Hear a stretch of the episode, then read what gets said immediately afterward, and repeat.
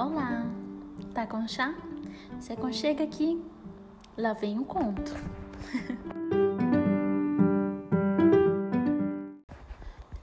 Na história de hoje eu irei contar para vocês como foi a reação da minha mãe quando eu disse que queria ir para um monastério na Tailândia.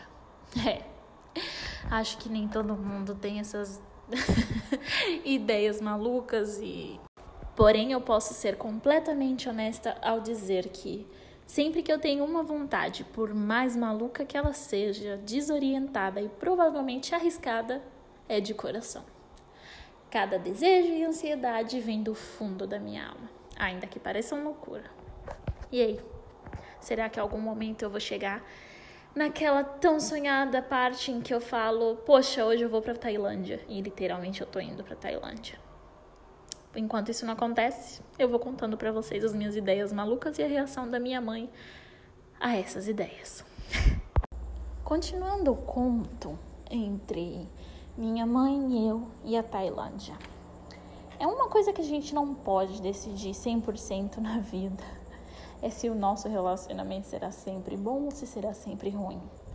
É, a vida vai ensinar sempre pra gente que as coisas podem mudar das maneiras mais chocantes possíveis, ou então vai ficar na mesma monotonia de sempre.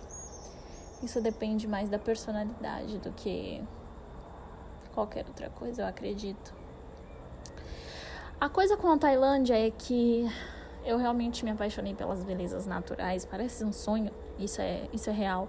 Eu achei que a Tailândia parece um livro que a gente olha se apaixona, sente o cheiro e quer guardar ele para sempre naquela gavetinha escondida que a gente tem. Mas a gente não pode fazer isso. É um país, é impossível.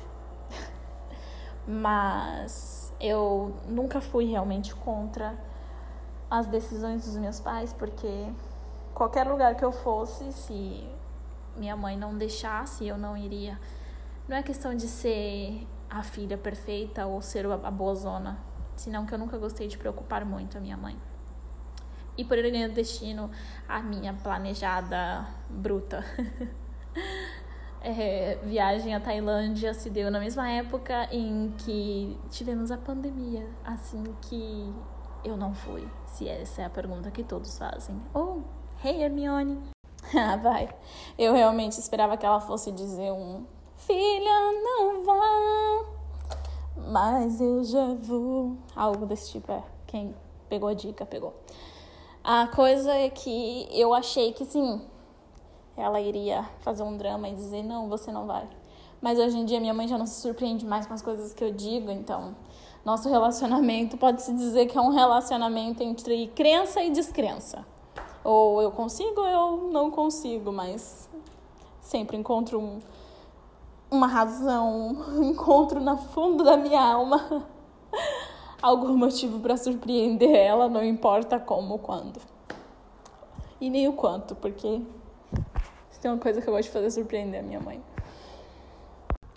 Por hoje seria somente isso. Muito obrigada por escutarem o Ascetismo Estelar hoje. Hoje não tem poesia, foi um conto. Nos vemos no próximo episódio. Com uma poesia, talvez.